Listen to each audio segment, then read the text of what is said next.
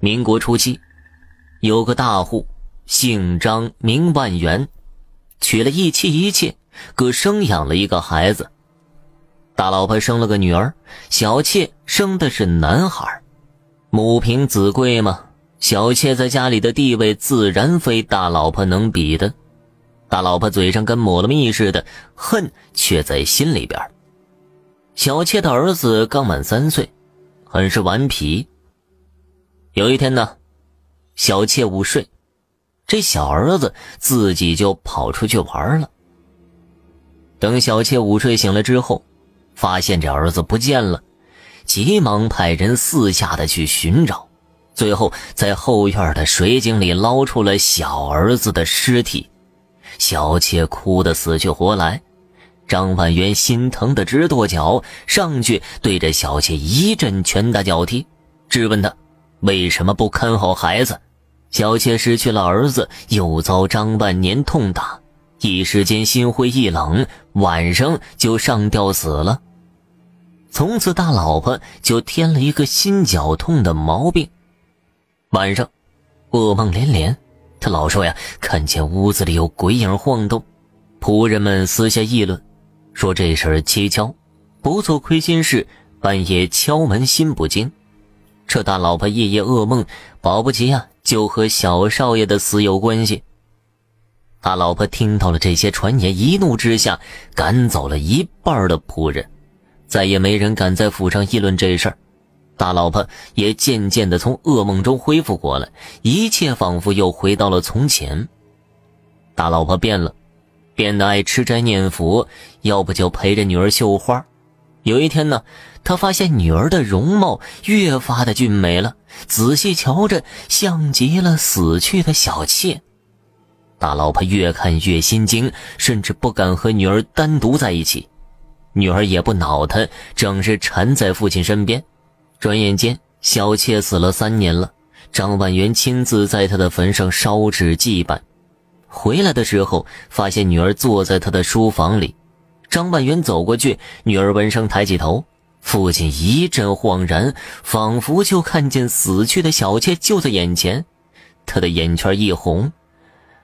当年我不该怪你，要不是我当时打了你，你也不会寻了死。说完，掉下几滴浑浊的泪水。女儿被父亲弄得莫名其妙，她站起身来，不知道怎么回答他，只是大声的叫了一声“爹”。张万元这才清醒过来，意识到自己失态。张万元让女儿先回房去。女儿正在练书法，很不情愿的走出书房，路过母亲屋子，他走过去，打算问候一声。他轻轻的叫了一声“娘”，大老婆回头，猛然瞧见小妾冲他微笑，他大惊失色，昏了过去。从此，张府开始闹鬼。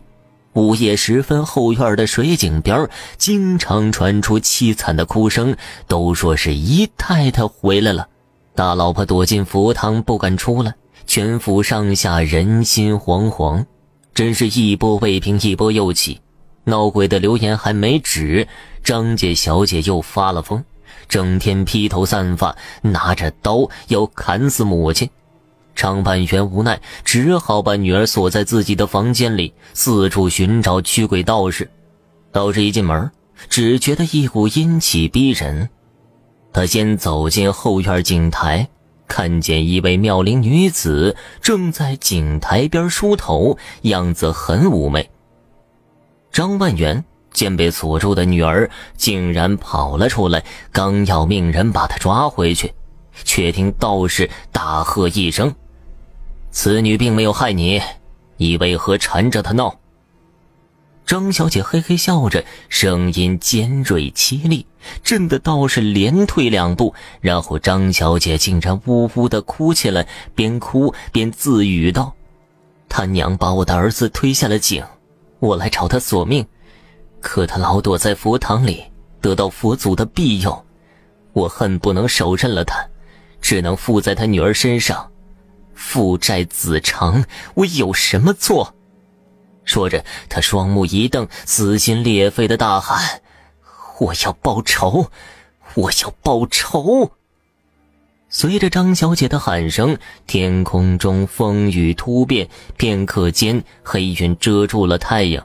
道士吓得面无人色，后退了数步，小声的对张半元说道：“你女儿鬼上身，我估计很难降住她，还请你退到住宅里。”说完，道士开始做法。只见他拿起手中的乾坤剑，在纸上迅速画了一个小人，然后又画了一口井，把小人扔进井里，咬破手指往井里滴了一滴血，用剑逼着小人从井里爬出来。他在纸上努力，在不远处的井里真的爬出一个小孩他爬出来，拉住张小姐，叫了一声“妈妈”。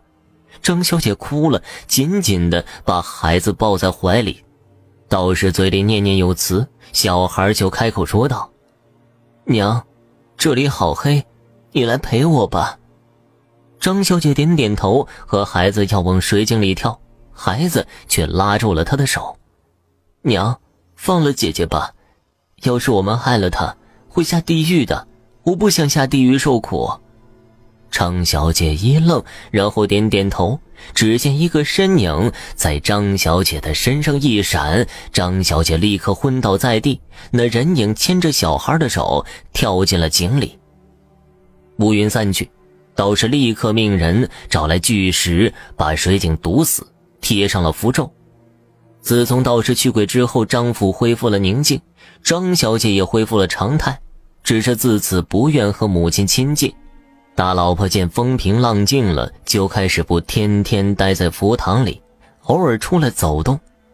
一天夜里，她睡不着，打开窗户，看见小妾牵着她儿子的手站在窗下，小妾嘿嘿笑着：“呵呵，别以为道士真收拾了我们。”他告诉我。冤有头债有主，何必残害无辜？不如等待机会报仇。于是，我就躲进了井里。现在机会终于到了。说完，冲着大老婆飘了过去。那晚，仆人们听见大太太屋子里传出凄惨的叫声，没人敢过去看。第二天，发现大太太死在屋子里。死相很恐怖，双眼暴瞪，浑身青紫。